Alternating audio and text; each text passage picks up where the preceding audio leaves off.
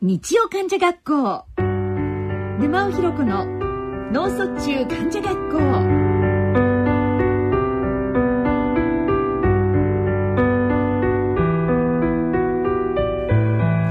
皆さんご機嫌いかがでしょうか？沼尾ひろ子です。毎月第3第4日曜日のこの時間は脳卒中患者およびそのご家族医療従事者に向けてさらには脳卒中になるかもしれないあなたに向けてお送りしてまいります。さて今回は前回に引き続きまして10月26日東京の武蔵野市民文化会館で開催されました第10回失語症者の集い in 首都圏の模様をお伝えしてまいりたいと思います。前回に引き続きまして主催団体 NPO 法人ゆずりはコミュニケーションズの中俣正弘さんとともにお送りいたします。中俣さん今日もよろしくお願いいたします。よろしくお願いします。それでは日曜患者学校沼尾ひろ子の脳卒中患者学校進めてまいります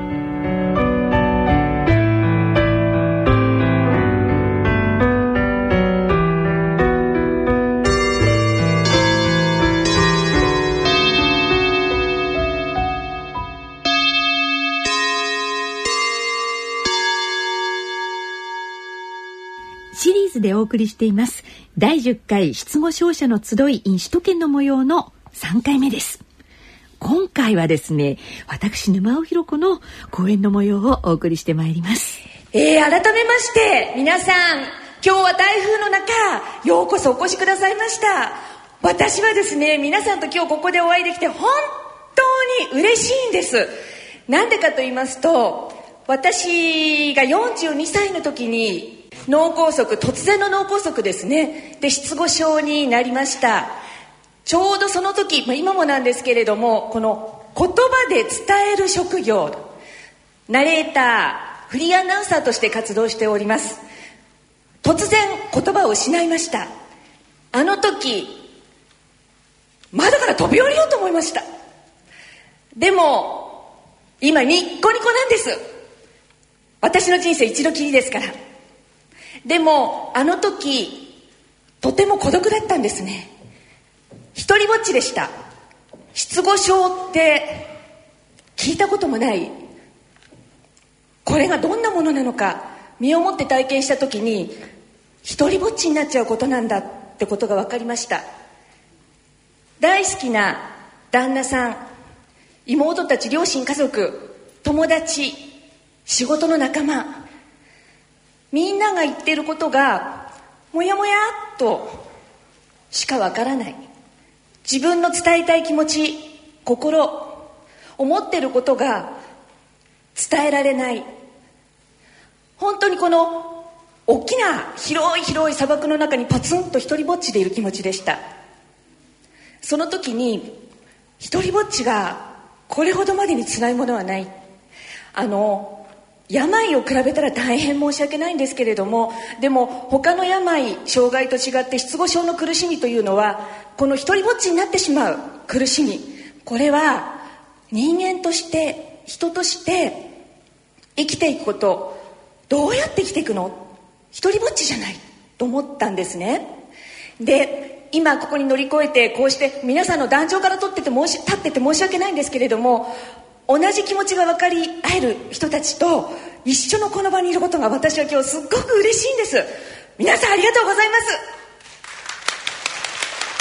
そして先ほど皆さんが大きな声でエールを「えいえいよ負けないぞ」あと「ありがとう」という言葉がすごく多かった。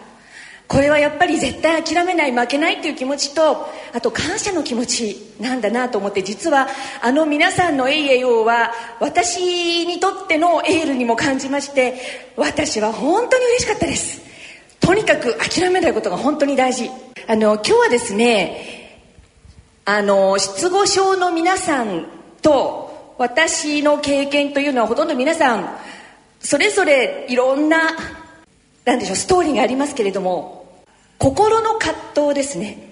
あの失語症者の方家族の方との関わり周りの方との関わりすごく大事なんですけれども本当にどういうふうに思ってるんだろうこんな時にどんなことを感じてるんだろうというようなことが周りの方に実は一般的な方知られてない方すごく多いんですね。なのでこれは経験者としてちょっとその心の葛藤みたいなものをお伝えできればいいなと思って今日はちょっとまとめてみましたので、えっと、アナウンサーというお仕事というのがですね特に私があのずっと携わってきましたのが生番組生放送がすごく多いんです。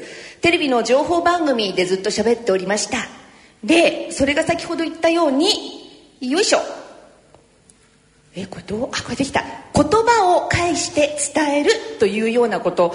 これがものすごくあの職業の中でもとにかく言葉が大事な仕事。これを高校生の頃からマスコミの世界に入りたくてですねこれをこの職業夢を追い求めて実現しこの職業に就いておりました。でどんなふうに簡単に私の発祥の経緯を説明いたしますとこれある日ですね車を運転してたんですね。で突然とてつもない疲労感と眠気です。もう運転してるハンドルが握れないぐらいの眠気。あと鉛をかぶったような感じ。でそこからそれを境に頭痛が始まりました。でずっとそれが治らずに1週間後頭痛外来を受診いたしました。でそこで撮った CT 画像画像に気になるものが映ってるよと言われましてそこから MRI 画像を取りに大病院に行きました。でその時実は脳梗塞巣はまだ映っていなかったんです。だから脳炎かもしれないウイルス脳炎かもくも膜下出血かもいろんなことが言われましたけれどもとにかく状態があまり良くないので入院して検査をいたしましょう。入院して5日目病院のベッドの上です。意識レベルが低下いたしましてその次の日に映っとった MRI にこんな大きな脳梗塞層が左言語野の側頭葉ここですね。ここに8センチ台の脳梗塞層が映りました。でその時のことは私はほとんど、えー、分かっておりませんこの時ですね一番最初私が何を思ったかと言いますと一番最初に朦朧としてベッドに戻ってきた時に看護師さんからですね「お名前は何ですか?」それはそれは優しい声であのちっちゃな子にね園児にこう尋ねるような聞き方で聞かれた時に何なんてこと聞くのよって私の名前なんでそんな言い方して聞くの？だから一番最初に実は思ったのは本当は怒ってたんですね。いやなんでバカにしないでよって思ってたの。ところが沼尾まであ沼沼が言えなかったんだ。ひろこは分かってたんですね。家族がひろこひろこって言ってたからそう私はひろこよって思うんですが沼尾という名字がどうしても思い出せませんでした。ここに書いてあるそうだリストバンドに書いてあるはずだと思いますが漢字が読めませんでした。だけどその時に実は思った気持ちというのは仕事のことが非常に心配でしたので早く現場に戻らなきゃと思ってました。きっとスタッフのみんながとっても困ってるに違いない。だけど誰もそのこれからどうやって治療するのとかどうするのか誰も教えてくれないんですね。なのでこの時思っていたのは怒りの次に不安な気持ちです。どうなっちゃったんだろう私。仕事はどうなってるんだろうという不安な気持ちでいっぱいでした。そしてそこからあまりにも私がですねどうなってるのどうなってるのとどうやらこれ後から妹に聞いたところによると白い服を着ている人を見ると先生だと思ってなんか聞いたそうなんです。ずっと10分おきぐらいに聞いてたっていうんですね。で見かねた妹があのノートに書いてくれたんですね。でこの時書いてくれて「お姉ちゃんはね脳梗塞なのよ」って言われて言われた時にもなんだかよくわからなかったんです。ピンとこなかったの。だからなんだかわからない脳梗塞って確か高齢者の方がかかるんじゃなかったっけ？でうんと不安なんですけれどもこの時もまだ苦しいとか苦しみ辛さは全くなかったんですね。でこの時にこれ説明これまさに妹が書いてくれたものなんです。脳梗塞ってひらがなで私聞いた通りに書けなかったら脳梗なんとかって書いてでその時に早く退院したいと言わない早く仕事復帰したいと言わない先生の説明はきちんと理解ができるようになってからしてもらうまずここまでなんとなく言われた時にこれ治療法じゃないじゃないってまたちょっとなんかな何なのこれって思っていて何もわからないんですねまだね。でもリハビリはこういうふうな訓練をするといいのよって言ったのが字を書きなさい。文字を読みましょう。文字を写してみようね。で大切なことは焦らないこと。水分を取ることよお姉ちゃん。というふうに妹はここに書いてくれたんですがなんだか分かったような分からないような結局私はどうなのっていう気持ちでした。それからあこれがですねあの書いてみろって言われたんでなんとなく私が最初に書いてみたにこれ私の自筆に日記って言いますかノートに書き始めたの。字はこのくらいはなんとか。だけど文をちょっと見てみるとやっぱひどいんですね。なんとかさんなんとか先生っていうのはこれ看護師さんのことだったんですね。なので後で「さん」って直しました。昨日の夜から朝ごはんを持ってきてくれたと書いてあるんですね。でこれ宇都宮の運河のけど宇都宮に1年間住んでいたそうだ。ママと CT より B1 に行ったって。なんだか女子もめちゃめちゃだし、えー、伝えたいことのその何でしょう？伝えたいことの概念中枢概念概念中枢っていうのはちゃんとしてたんですけれどもでも文章はうまくやっぱりこのように書けてないですね。一番最初はね。これが最初の状況です。でその次なんです。本当の苦しみが始まったのが。これ失語症の告知というものをあのやっぱりされるんですね。でこれはリハビリの先生からそれまでは脳梗塞っていうことがなんとなく分かったんだけれどもそれがどういうものなのかが全く分からなかった。だけどやあのリハビリの先生に「先生いつ私は仕事に戻れますか?」っていうのがこんな流暢じゃないんですね。たたどたどしく聞いてるんです。でその時先生が「いやーいやーって言ったまま人それぞれだからって人それぞれって何だろうって私はすぐにでも退院して現場に戻らなきゃいけないのにって思ってるわけ。それなのにまず最初に3ヶ月で日常生活ができれば半年かも1年かも2年かもって言われた時に初めて分かったんです。自分の身に起こったことが何だったのか。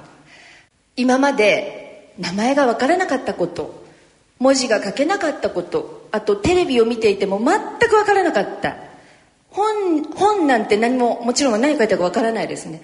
で妹たちが楽しそうに話してるんだけど楽しそうだからうんうんって言うんだけど話の内容は全く分からなかった。あと友人にメールをしようと思いましたがメールは全く打てませんでした。なんだかあいうえおのあいうえおの順列っていうものが全く分からなかったんですね。えー、ひらがなだけの幼児本あのお姫様の本か何かを母が買ってきてくれたんですけどもあれも意味不明。これが全て失語症というものが引き起こしたものだったのか。って思った時に私がその時に思ったのは「えっ?」て私ばかりになっちゃったのって思ったんです。絶望。だからその時に初めて私は泣いたんですね。それまでは涙なんか出なかったの。この時初めてもう涙がもうボロボロ出てこれからどうなっちゃうんだろうと思いました。これが私の苦しみの始まりでした。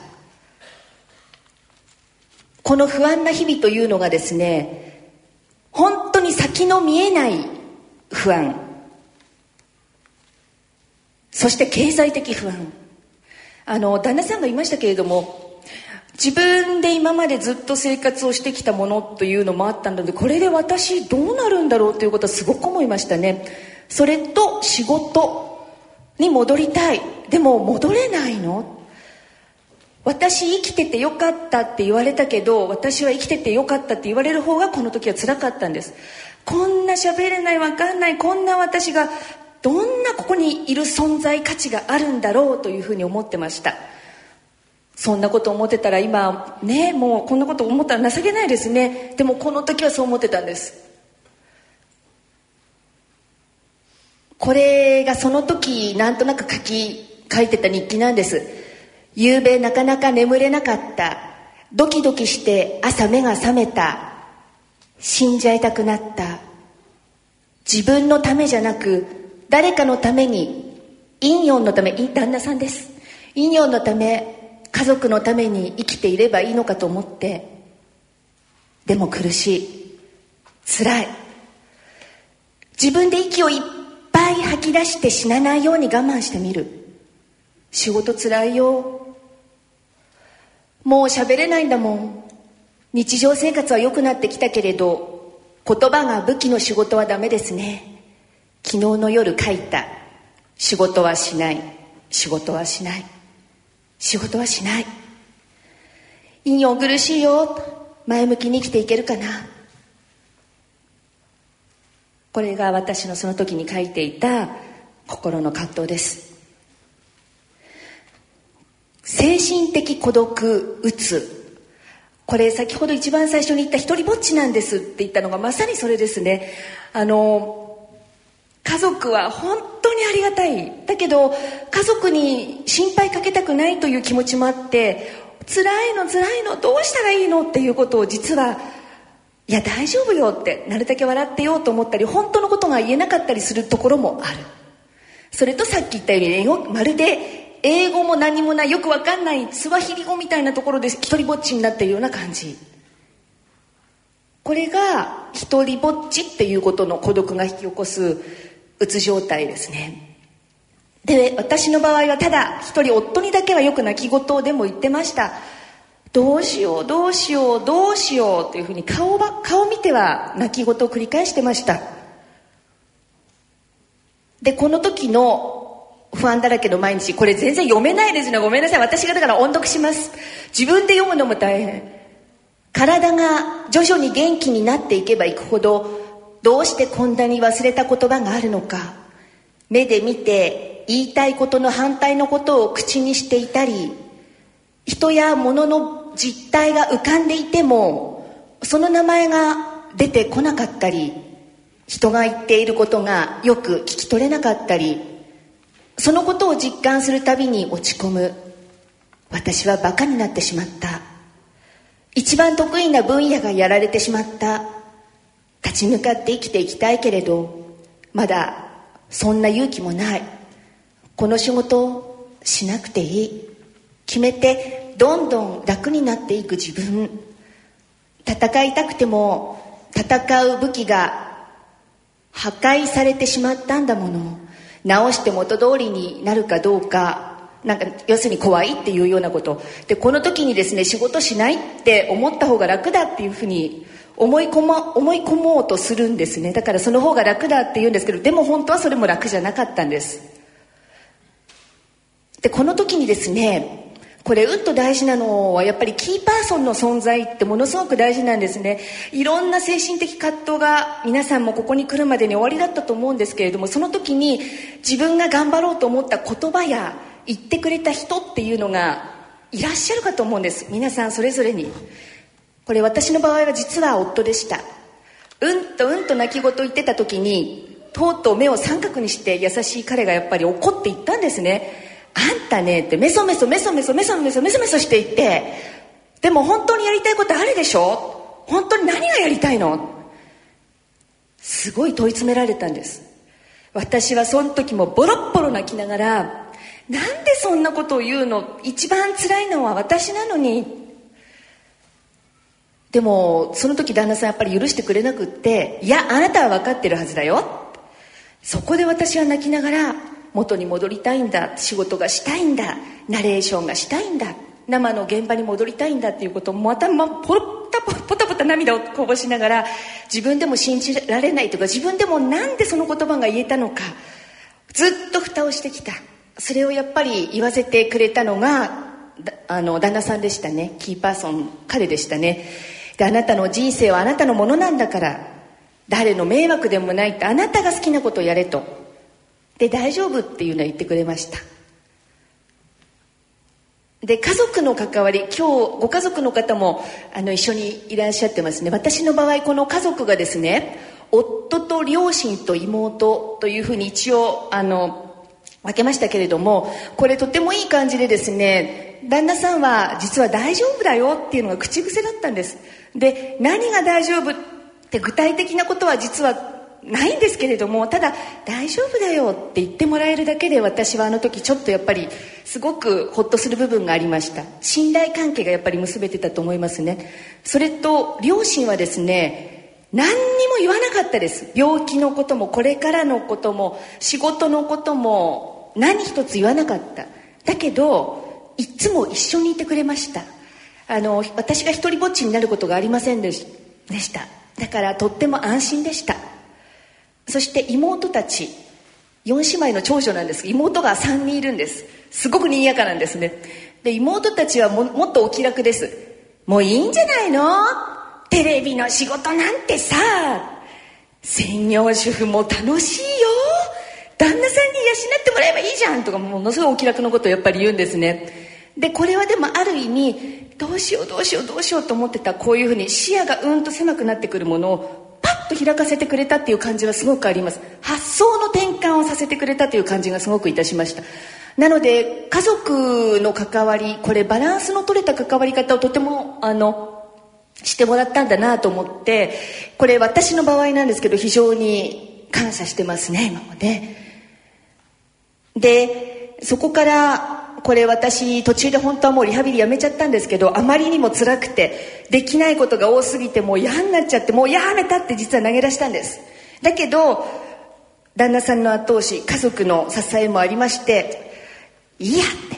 自分クイズこれ自分クイズって何かっていうと実は夜退院してから眠れないんですね。なんで眠れないかと言いますと夜寝る時にえー、っとえー、っとこの間見たあの映画のこの間じゃないや私の好きなほらタイトルの、えー、映画のタイトルはとかいろんなこと思い出したりして思い出せないとそれがぐるぐる回って眠れなくなっちゃうだけど途中から「いいや」って。もう分かんなかったらもう分かんないでいいやって。分かんない時は聞いちゃおう。というふうに途中からこれはあの自分でも気持ちを切り替えました。何度でもいい。と思ってね。で自分クイズというのを随分退院してからはやったりしました。でこの発想の転換のまあいっかっていう気持ちこれここまで来るのにも随分かかりましたね。それまではやっぱりあの完璧に仕事のこともちゃんとあの生番組で必ず放送中に任せて絶対出すからっていうような気持ち要するにある意味完璧主義でやっぱり来たんですね。でそれをどこかでまあいいかって思うように切り替えたというのも大きかったかもしれないです。笑っちゃうっていうこともしました。それは途中まではこれ嫌で嫌で泣いてたの。何かっていうと例えばこの台所に母と一緒にいてお料理をこうしたりする時に「ちょっとちょっとひろこそこのトマト取ってよ」って言ってあトマトが目の前にあるんですね。目の前にあるのに「あはいきゅうり」って渡すの。トマトって分かってるのにキュウリって渡す。これ錯誤っていう症状だそうですね。で本当は一番最初の頃はそんなことが自分で分かるためにまた落ち込んでまた陰で泣くんです。はあまたバカになっちゃったと思って泣くんです。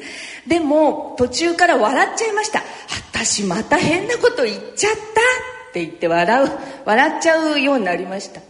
あと泣く怒る怒ることも実は途中からもう怒ることにしたんですね。なんかやりきれなさとか何かに。特に当たってしまった旦那さんにはごめんを言うようにしました。後から。だからあの皆さんにも絶対ためない我慢しない思ってることや何でも。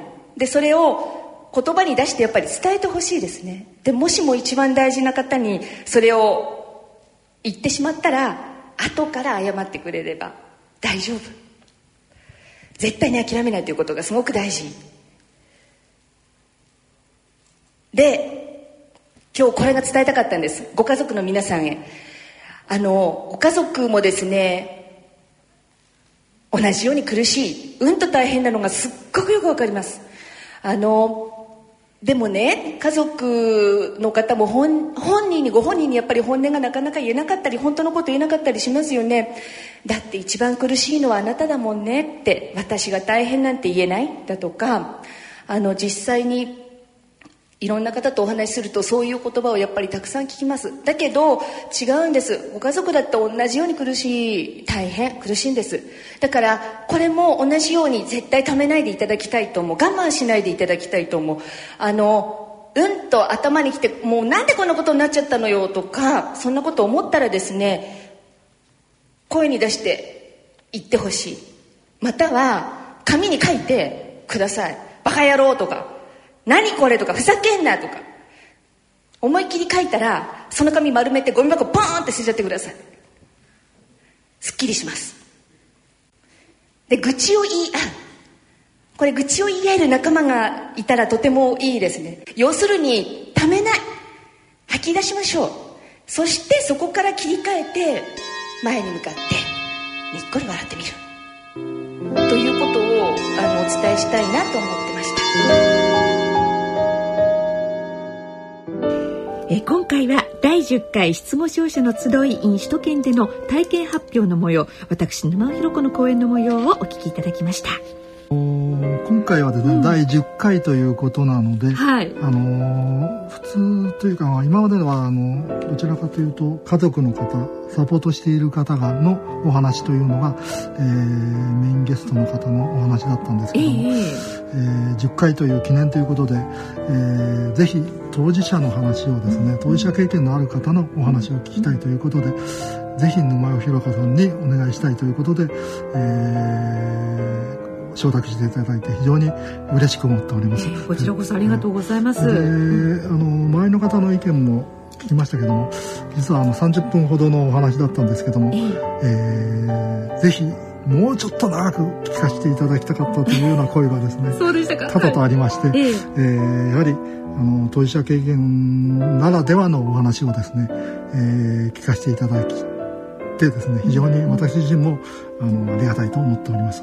ああよかった。あのね実はもう伝えたいことやお話ししたいことはもう山のようにありましてね、はい、ただその中でやっぱりあのぜひともと言いますかあの失語症の皆さんご家族の皆さんとあの同じ時間とあの場所で一緒に入れてその共有できたっていうことが私自身も素晴らしい体験をさせていただいたんですけれどもあのその時にどういったことを失語症者の方っていうのは心の中で葛藤があるのかですとかそういったことをやっぱりあのお伝えしたかったんですね、はい、なかなかやっぱりその言葉で表現するということがあの難しいことだったりもします。でそんな中でやっぱりこれ私の役目でもあるなと思ったのは実はこの時にこんなことを思っている。こんな言葉をかけられたりするととてもありがたい嬉しい反面でも心の中ではこんな葛藤がある。ですとかそういったことをあの改めて皆さんと一緒に共有できたらなというふうに思ったことと、はい、あとはご家族への思いですね、はいはいはい、あの皆さんやっぱりご家族の皆さん感謝感謝もう感謝支えられてっていうふうにもうそれはもう重々承知なんですけれども実はあの失語症者のご本人と同じように家族も同じように戦ってるんですね、はいはい、あの同じように苦しいこともあれば弱音を吐きたいこともあるしだからそういったこともですねご家族の皆さんにあの言ってあげたらいいなというふうに思いましてちょっとだけ時間オーバーしちゃったんですよ、あの時ね。巻きも入りながら。すいません。非常に、えー、感動的なお話をいただきまして、ありがとうございます。いえ、ありがとうございます。まあ、あの、私自身もその失語症者の家族の一人としてですね、非常にためになるお話をいただきまして、ありがとうございました。はい、いえ、そう言っていただけてよかったです。それでは、そろそろお時間となってまいりました。今回は NPO 法人ゆずりはコミュニケーションズの中俣正弘さんとともにお送りしてまいりました。この続きは次回の放送でお送りいたします。中俣さんどうもありがとうございました。ありがとうございました。お相手は私沼尾ひろ子でした